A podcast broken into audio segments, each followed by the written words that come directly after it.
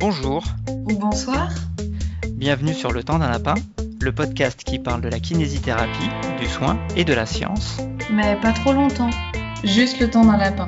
Épisode 17, Le temps d'un lapin, nous recevons Joshua Lavallée pour nous parler de son colossal travail de recherche sur le raisonnement clinique et le diagnostic des douleurs en lien avec les articulations sacro-iliaques. Bonjour Joshua, bonjour Vincent. Bonjour Marie, bonjour Vincent. Bonjour Marie, et bonjour Joshua. Joshua, tu es donc kinésithérapeute, membre de Kinéfact, et tu viens de sortir sur Kinéfact une série d'articles qui font la mise au point sur le diagnostic des douleurs en lien avec les articulations sacro-iliaques. Euh, pour commencer, est-ce que tu pourrais te présenter? Bien sûr, alors je m'appelle Joshua Lavallée, je suis euh, donc kiné diplômé de 2016 de l'IFMK de Reims. Euh, j'exerce comme libéral. Euh, j'ai commencé en tant qu'assistant euh, pendant à peu près huit mois euh, parce que j'avais envie de poser un petit peu ma pratique avant de, avant de faire des remplacements et pouvoir voir un peu du pays. donc là, ça fait actuellement deux ans et demi que, à peu près que je fais des remplacements, un peu partout en France et dans les dom-tom également. Et là, je m'installe prochainement sur, euh, sur Reims. Je reprends un assistanat. Il me semble que tu as d'autres activités en parallèle? Alors oui, donc effectivement, je suis membre euh, de Kinéfact. Je suis également intervenant à l'IFMK de Reims euh, où j'anime des cours sur les tests orthopédiques et la clinimétrie des tests. J'appartiens également au bureau d'organisation du CIFEPK, le Congrès international francophone des étudiants en physiothérapie et en kinésithérapie, donc euh, l'équivalent des JFK pour les étudiants. Je fais partie du euh, comité scientifique et plus particulièrement, je suis responsable du pôle euh, musculosquelettique avec mon collègue, si je peux mentionner, Arnaud Preuil petite dédicace. Est-ce que Joshua, du coup, tu peux nous parler euh, de la problématique autour des douleurs en lien avec les articulations sacro-iliaques, de comment tu l'as découverte, comment tu es, toi, arrivé à te poser des questions à, ce sujet, quel est un peu le tableau euh, actuel en France à ce propos-là, et puis, euh, et puis qu'est-ce, que, qu'est-ce qui t'a emmené, qu'est-ce qui t'a conduit à te lancer dans ce travail? Alors, c'est une, euh, une coïncidence de plusieurs choses, disons. Euh, alors déjà, depuis que je suis étudiant, je, suis plutôt intéressé par euh, tout ce qui est musculo-squelettique et en particulier les affections du rachis et en particulier donc la lombalgie, notamment chronique. Donc les douleurs en lien avec le sacroiliac, c'est un diagnostic différentiel de la lombalgie, notamment chronique, qui est qui est connu et reconnu. Donc j'ai naturellement du coup je suis commencé à m'y intéresser mon intérêt euh, sur, disons, plutôt l'évaluation de ces douleurs-là euh, a commencé en, stage. Parce que, donc, en fait, j'étais euh, étudiant, j'étais féru de thérapie manuelle. je projetais de, suivre un cursus d'ostéopathie après le diplôme. Donc, j'ai fait beaucoup de stages en, lien avec, en lien ces approches-là, disons. Euh, donc j'ai appris euh, en stage à palper les mobilités des sacroiliaques, euh, donc des repères osseux, du bassin, etc. Enfin, écouter les tissus, comme on dit dans le jargon. J'ai consommé une grande, grande, grande littérature en lien avec ces questions-là, puisque dans mes stages, j'étais demandeur auprès de mes titulaires de me donner la documentation qu'ils ont pu avoir en formation. Donc je me suis intéressé au mouvement respiratoire primaire, du coup euh, tout ce qui est dynamique euh, crânio-sacré, ce genre de choses. Et puis, euh, lors du CIFEPK 2016, qui avait eu lieu à Nancy, j'ai eu l'occasion d'assister à un workshop animé par Flavio Bonnet, actuel directeur de l'agence EBP, qui présentait justement les tests de provocation des articulations sacroiliaques qui constitue la combinaison de tests de l'ASLET que j'aborde euh, entre autres euh, dans le billet. C'est là où j'ai vu une, une, approche un petit peu plus, disons, moins palpatoire et plus symptomatique des tests. Ensuite, bon, c'est resté dans un coin de ma tête pendant plusieurs années, jusqu'à ce que je sois diplômé et que j'assiste au, au, cours de Chad Cook euh, peut-être bien un de ses premiers cours, voire son premier cours, je crois, en France, euh, qui avait lieu à l'époque avec la Société française de physiothérapie, qui était donc sur les meilleurs tests orthopédiques et la clinimétrie. Donc, euh, c'est de là que d'ailleurs me vient cette passion actuelle pour, euh, pour ce sujet-là. Et donc, j'ai pu, j'ai pu voir Chad Cook réaliser ses tests, mais d'une façon différente que celle que Flavio avait montrée. Et du coup, je me suis dit, mince, il y a, y, a, des différences, il faut que je cherche à savoir d'où viennent ces différences. Et c'est là où j'ai commencé à creuser la question. En parallèle, j'avais commencé un cursus euh, Mackenzie. Euh, donc, du coup, ces tests ont été, ont été de nouveau abordés euh, plus tard dans le, dans le cursus. Donc, il y avait une espèce de cohérence de ce point de vue-là. Mais la plupart de mes. De, la, plupart de ce que je sais aujourd'hui des, des tests sur sacroiliac vient des lectures que j'ai eues suite à la formation de Chad Cook, qui a été un véritable déclencheur pour moi à l'époque. Est-ce que, avant qu'on parle de pourquoi ce travail et comment tu t'es lancé dedans, est-ce que tu t'es intéressé un petit peu à ce qui se dit de cette problématique dans la presse non spécialisée ou dans la population générale? Absolument pas. Je reconnais que même aujourd'hui, c'est pas une, c'est pas une, comment dire, c'est pas une dimension de la problématique que je suis allé trop explorer, je t'avoue. D'accord. Vincent, c'est des choses que tu as pu. Euh, est-ce que toi, tu as pu avoir accès à certains clichés qui peuvent circuler sur le sujet ou? Non, en dehors de la sacro-iliaque qui est la, clé de voûte du corps humain que, que tout bon ostéo ou podologue veut réaligner, pas trop. D'accord. C'est-à-dire que euh, sur le plan de la, du grand public et de la presse, euh, j'ai jamais trop entendu parler de sacro-iliaque. Par contre, effectivement, en pratique clinique, euh, euh, certains patients sont amenés à, m'en parler euh, du fait le plus souvent de leur consultation antérieure auprès d'autres praticiens de santé. Alors ça peut être très bien des kinésithérapeutes, certains médecins, le plus souvent s'ils sont formés en thérapie manuelle ou en ostéopathie, et d'autres thérapeutes manuels comme des ostéopathes, des chiropracteurs ou des éthiopathes. Généralement, c'est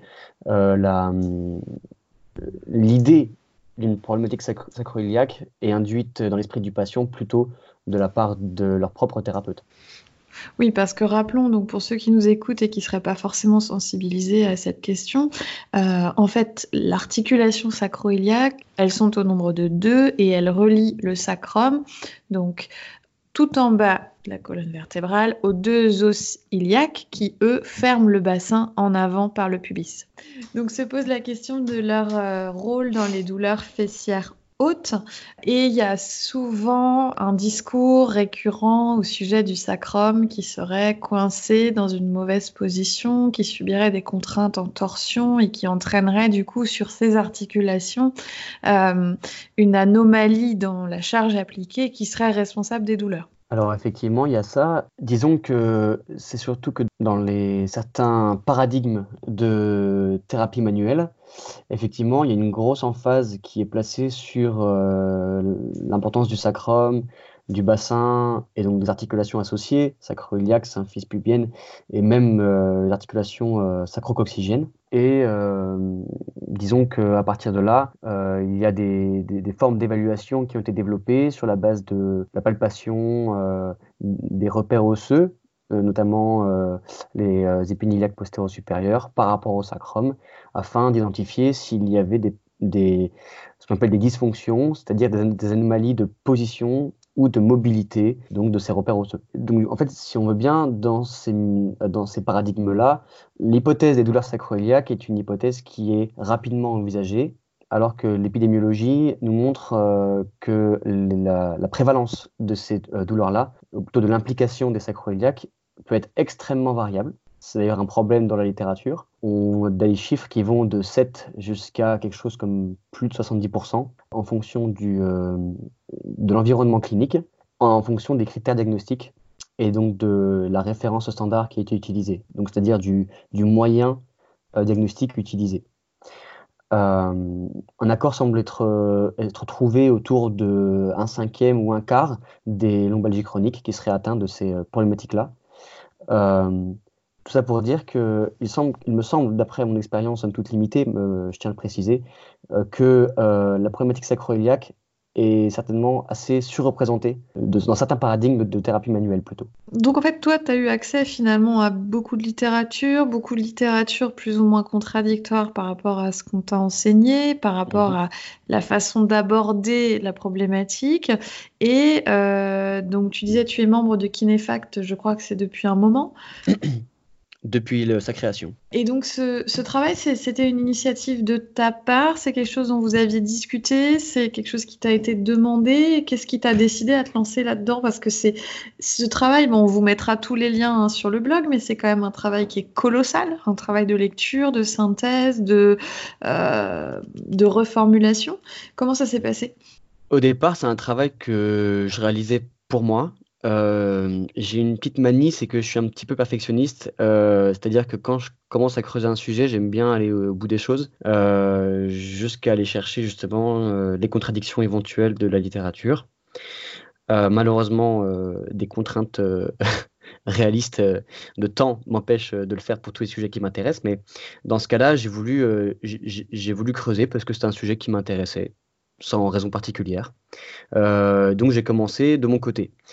Euh, ensuite, du coup, j'avais envisagé éventuellement de, soumettre cet article euh, à publication dans une revue comme euh, Kiné la Revue, par exemple. Mais j'ai fini par, renoncer du fait des, contraintes liées à la forme que devait, que devait respecter l'article, du fait que pour utiliser les images, les figures des études, il fallait demander les droits aux, auteurs et à l'éditeur. Euh, et du coup, euh, j'ai proposé euh, aux collègues de Kinefact de soumettre cet article sur le blog, ce qu'ils ont tout de suite, tout de suite accepté. Du coup, avec, toutes ces recherches, est-ce que dans ta pratique clinique, tu as vu beaucoup de pathologies, de, de symptomatologie qui étaient effectivement liées aux articulations sacroiliaques? Pour l'instant, non. Tu en as vu aucune ou tu en as vu très peu? Alors, je n'en ai vu aucune qui a été confirmée. Certaines ont été suspectées, euh, mais pour confirmer, il aurait fallu euh, qu'il y ait une, euh, injection d'anesthésie locale qui soit réalisée sous fluoroscope de façon à pouvoir effectivement confirmer l'hypothèse, ce qui n'a jamais été fait. Donc, disons que la plupart des cas de douleurs assimilables à des douleurs sacroiliaques étaient en fait plutôt des douleurs référées somatiques du rachis, donc euh, ce qu'on appelle des douleurs projetées, euh, donc qui, qui, se qui se sont résolues avec un, traitement classique lié, lié, au rachis. Certaines problématiques de hanche aussi, le plus souvent, peuvent mimer des, des, douleurs liées au sacroiliac. Donc, c'est les deux cas de figure que j'ai le plus rencontrés. Pour ainsi dire, j'ai jamais rencontré de, de, douleurs en lien avec les sacroiliacs vraies. Mais j'ai pu passer à côté je tiens à le préciser. Puisque si on se fie à l'épidémiologie, c'est quand même entre un quart et un cinquième des patients lombalgiques chroniques. Donc, euh, si on se fie à l'épidémiologie, et je dis bien si, on, peut, euh, on peut dire que j'ai dû en rater. Alors, Marc Laslett, qui est un des principaux auteurs sur ce, sujet, estime que en soins de première intention, euh, lui, dans sa pratique courante, ça représente 7% des cas de lombalgie chronique. Donc on est bien loin des 20 à 25% euh, euh, de consensus de l'épidémiologie.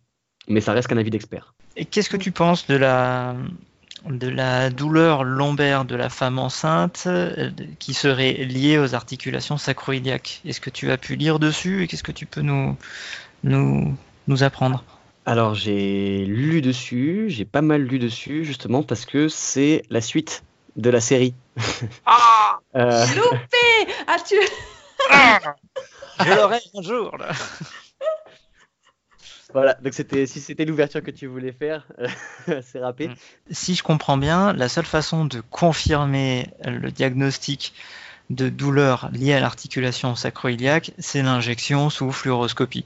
C'est ça. Alors, euh, ça a le problème d'être euh, euh, assez invasif, mais aujourd'hui, en fait, la, le, comment dire le le, gain de, confiance sur euh, l'hypothèse d'une sacroiliaque euh, que nous permettent les tests cliniques euh, dont, on dispose est, modéré. C'est-à-dire que, en gros, les tests pour, pour résumer un petit peu, les meilleurs tests dont on dispose ne suffisent pas pour poser le diagnostic. Et notamment si derrière il faut évoquer un geste plus invasif, il semblerait que une injection diagnostique de confirmation effectivement soit, soit requise. Toi, tu as travaillé sur la démarche diagnostique. Comment on identifie ou non euh, une douleur liée aux articulations sacroiliaques et dans quel ordre est-ce qu'on va rechercher les choses? C'est pour ça que tu as proposé un algorithme euh, qui est absolument incroyable. Moi, je suis totalement fan.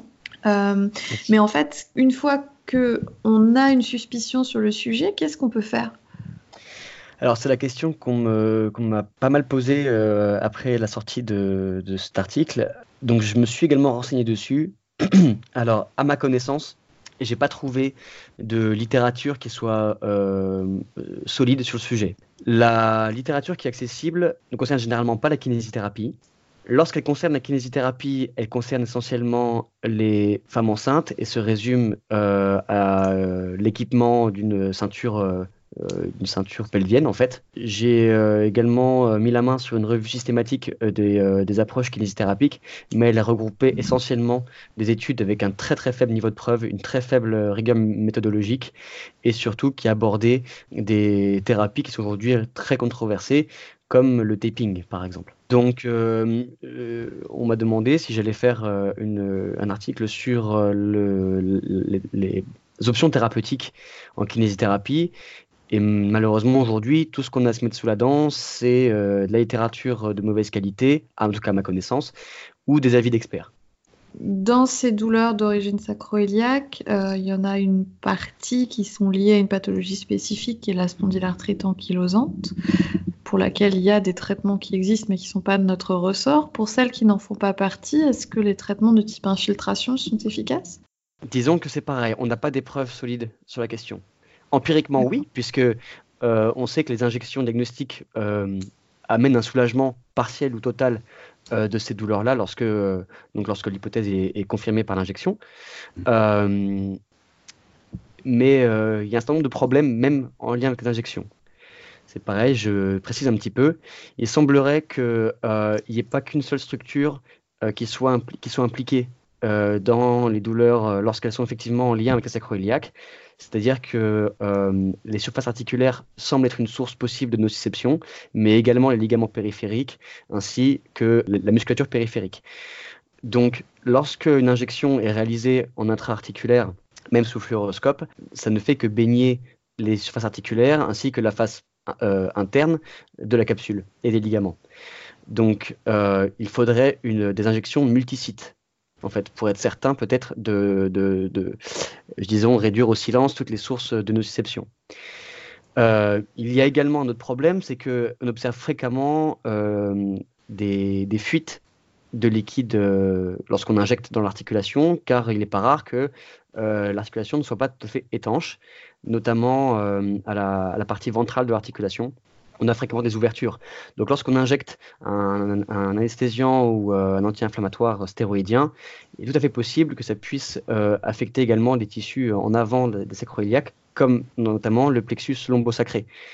Euh, dont on sait qu'il peut conduire certaines douleurs, en tout cas certains messages douloureux qui peuvent mimer des douleurs sacroiliaques et réciproquement.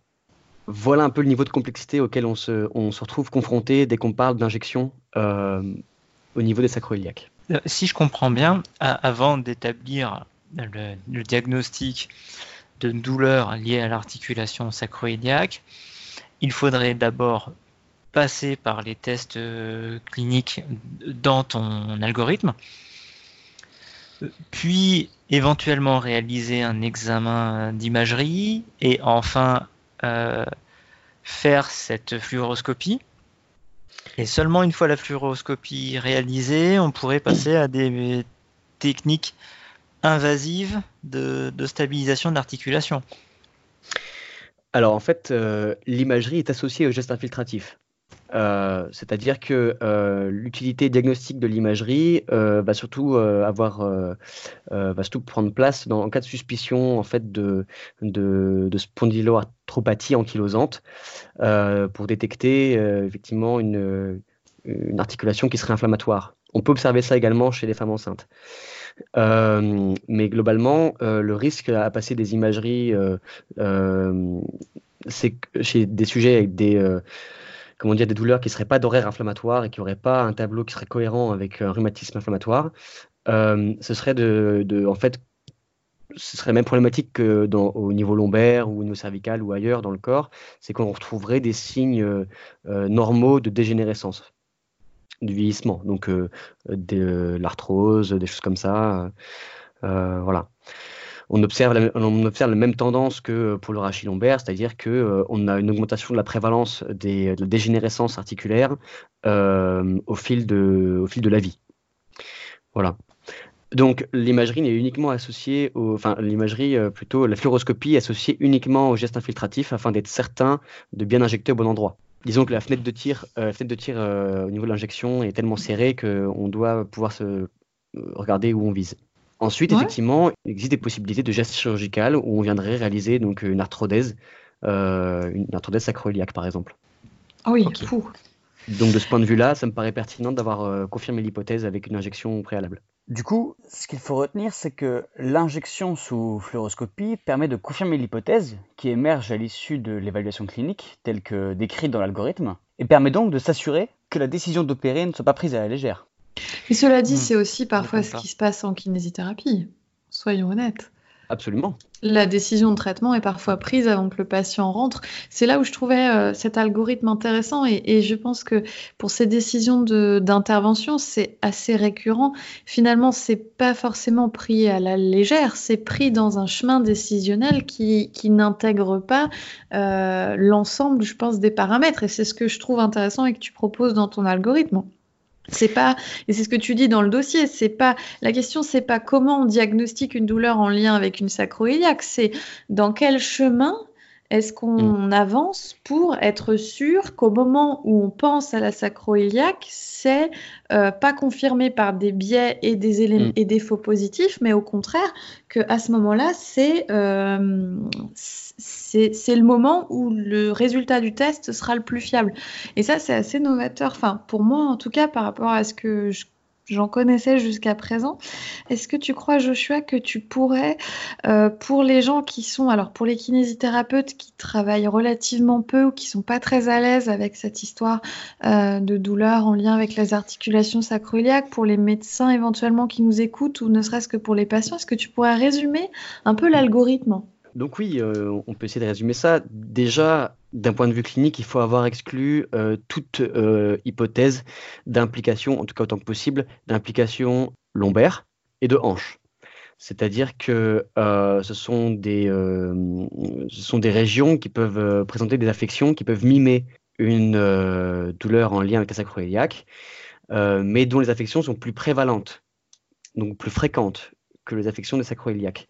Donc il paraît logique de commencer par envisager ces hypothèses-là, d'autant plus que euh, les tests au niveau des sacroiliaques sollicitent la région de la hanche et la région lombaire. Donc si on n'a pas exclu une problématique de, à ces niveaux-là, euh, on risque en fait d'avoir des faux positifs au test. C'est-à-dire euh, lorsqu'on fait les tests sacroiliaques, en fait avoir une réponse qui vient non pas des sacroiliaques, mais des lombaires ou de la hanche. Donc c'est fondamental pour justement avoir un minimum de biais lors des tests et euh, avoir plus de certitude, plus de confiance dans le fait que euh, la problématique est plutôt sacroiliaque et pas autre.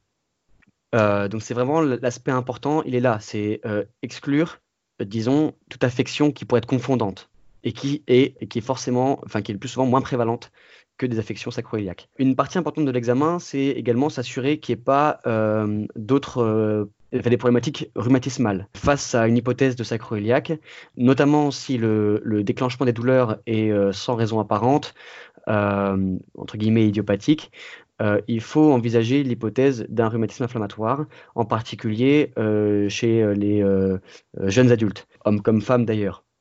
Donc, euh, il faut rechercher euh, des signes euh, non rachidiens d'inflammation, c'est ce que j'évoque dans l'algorithme également, c'est-à-dire du psoriasis, une dactylite, ce genre de choses. Et éventuellement, demander, s'il y a une forte suspicion, demander des examens complémentaires en ce sens. et précocement, il semble que l'IRM soit la plus indiquée, car en fait, à la radiographie ou au scanner, on, on verra apparaître des signes, mais plus tardivement dans l'histoire de la pathologie, une fois que l'inflammation aura entraîné des, des changements structuraux. L'IRM permet de mieux visualiser les mécanismes inflammatoires, il semblerait plus que les changements structuraux qui peuvent être physiologiques et liés à l'âge finalement. Exactement, qui risquent également de donner euh, un, faux positif. Une fausse indication. Donc pour l'instant, tu as un patient qui a une douleur pelvienne postérieure, donc le haut de la fesse ou le milieu de la fesse, euh, qui peut diffuser dans le membre inférieur. Tu as éliminé une origine lombaire, tu as éliminé une origine de hanche. Tu n'as pas d'argument en faveur d'une pathologie inflammatoire. Et maintenant, alors à ce stade, effectivement, je vais réaliser euh, les tests de provocation euh, sacroiliaque, donc euh, qui sont au nombre de 4 ou 5, à savoir le test de distraction, test de compression, test de torsion pelvienne, et pour utiliser le terme anglais, thrust du, du, fémur et thrust du sacrum, qu'on pourrait traduire en français par en gros mise en compression et secousse du, fémur et du sacrum. Le but étant, en fait, de reproduire la symptomatologie. C'est euh, un point qui est important, c'est que ces tests-là sont des tests de provocation de la douleur euh, de consultation, de la douleur habituelle du patient. Donc il faut s'assurer que ce soit bien euh, la douleur du patient qui est reproduite et pas une autre douleur. Par exemple, notamment au niveau des prises, vu qu'on a des prises manuelles directement sur le bassin, euh, c'est important de, bien prévenir le patient que ça peut être inconfortable, mais ce qui nous intéresse, c'est est-ce que ça réveille la douleur de consultation? Oui, et finalement, ces tests-là, tu les fais pas avant. Non. Tu commences pas ta consultation avec ces tests-là. Tu élimines, tu as toute une série de strates en fait que tu élimines en amont. Et donc, ces 4 à 5 tests du coup que tu proposes là à ce moment-là, qu'est-ce que tu peux en déduire du coup en fonction du résultat? Alors, la conclusion qu'on va pouvoir avoir va dépendre euh, du nombre de tests qui, euh, qui, nous reviennent positifs. Si on considère euh, les, les, cinq tests, pour envisager une, une, douleur en lien avec la sacroiliaque, il faut qu'on ait au moins trois tests qui sont positifs. Si on en a moins, moins de trois tests, la probabilité pour qu'il y ait une douleur en lien avec la sacroiliaque est relativement faible. Mais il y a un piège, c'est que si on se fie euh, à la, donc aux chiffres, euh, chiffres des études, si on a par exemple 5 tests positifs sur 5, le, gain sur la probabilité n'est pas non plus très élevé. C'est-à-dire que l'idée, c'est que si tous les tests sont positifs, c'est peut-être que c'est pas sacroiliaque en fait. Et qu'on est passé à côté de quelque chose qui, euh, rend, qui sensibilise la réponse des tests, qui rend les tests trop positifs, entre guillemets.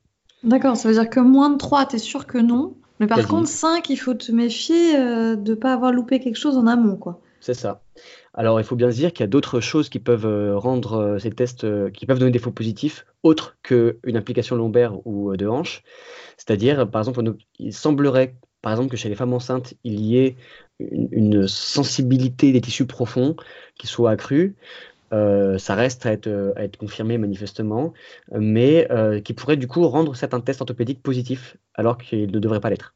Et l'autre chose, c'est que par exemple, dans le cas de douleurs, euh, vu qu'on est souvent dans le cadre de patients douloureux chroniques, euh, il ne faut pas oublier les phénomènes euh, de, comment dire, les phénomènes d'amplification de la nociception, à savoir l'hyperalgésie, enfin des choses qui s'expriment sous forme d'hyperalgésie, d'allodynie.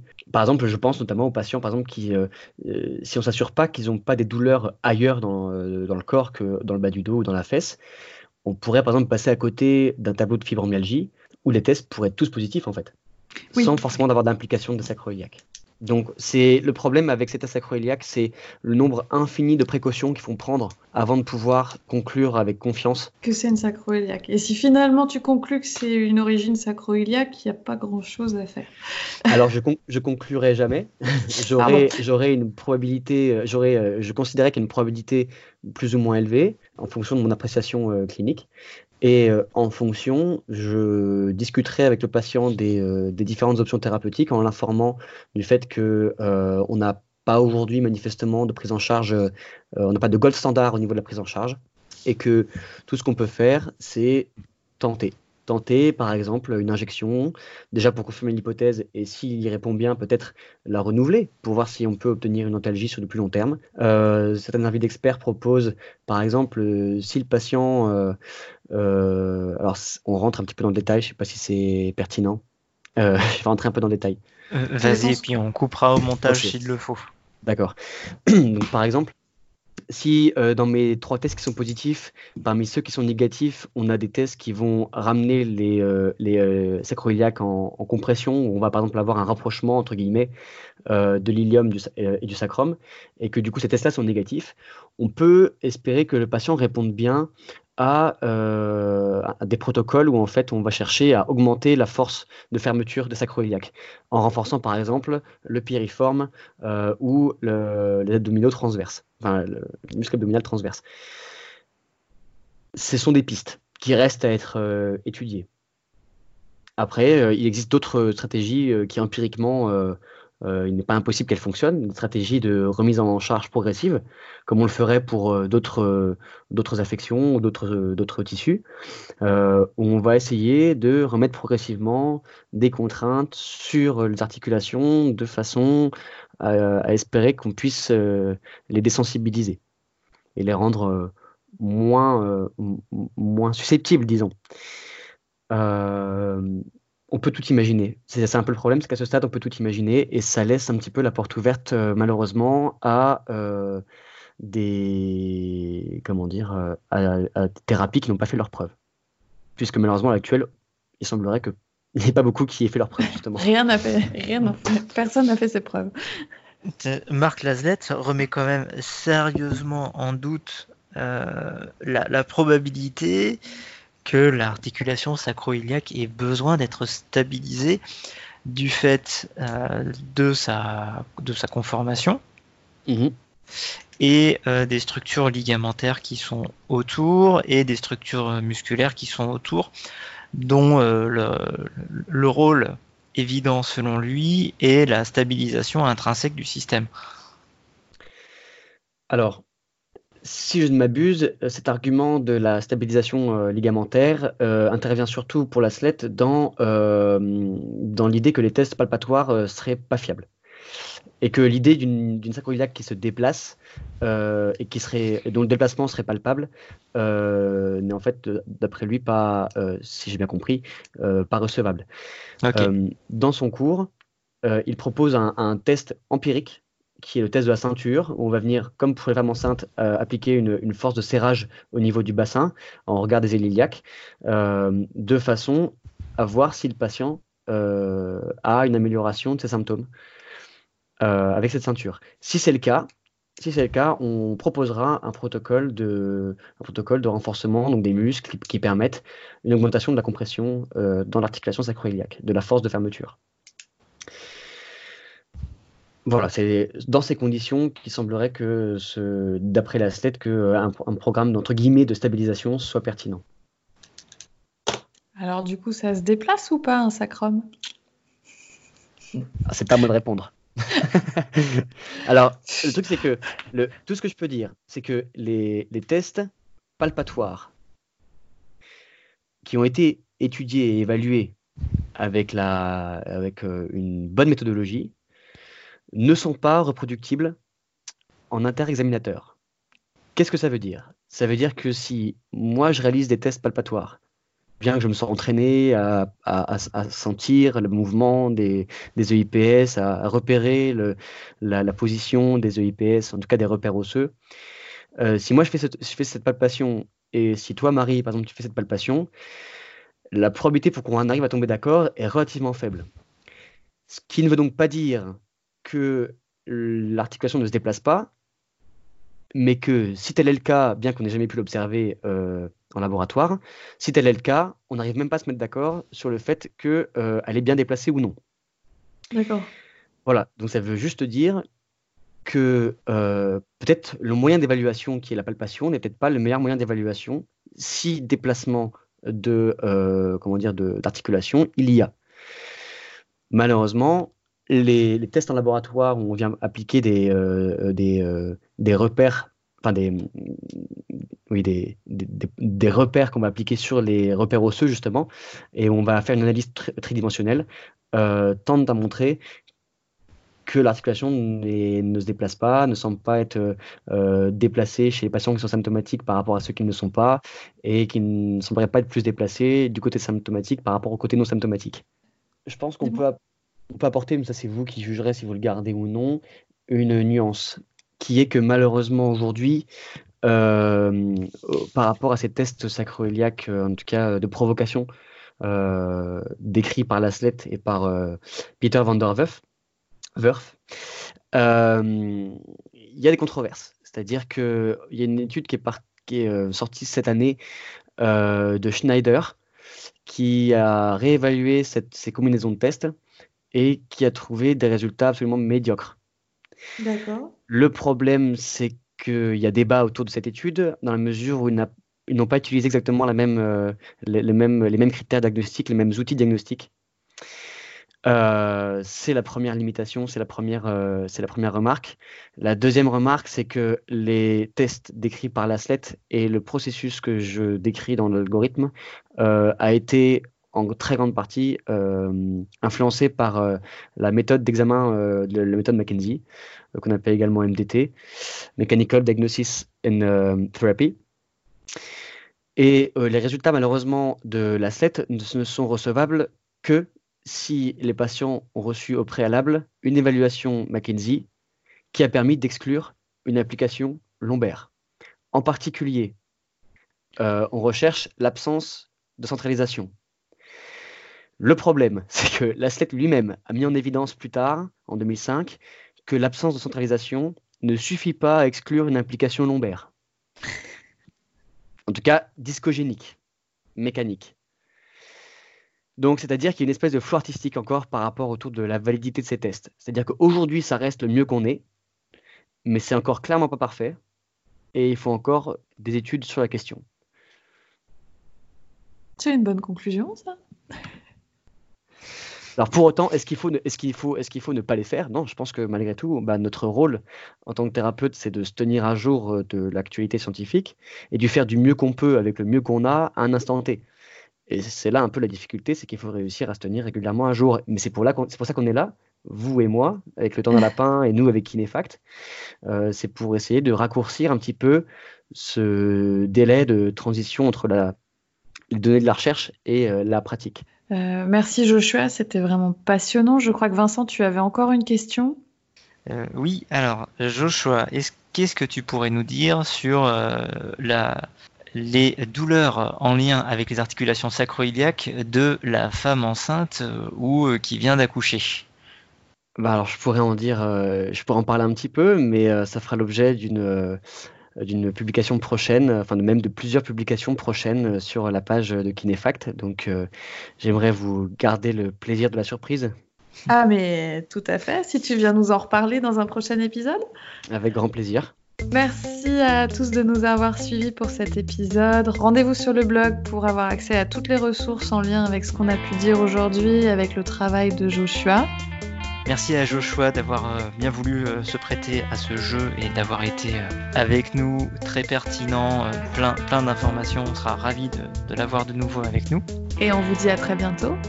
Sur le temps d'un lapin.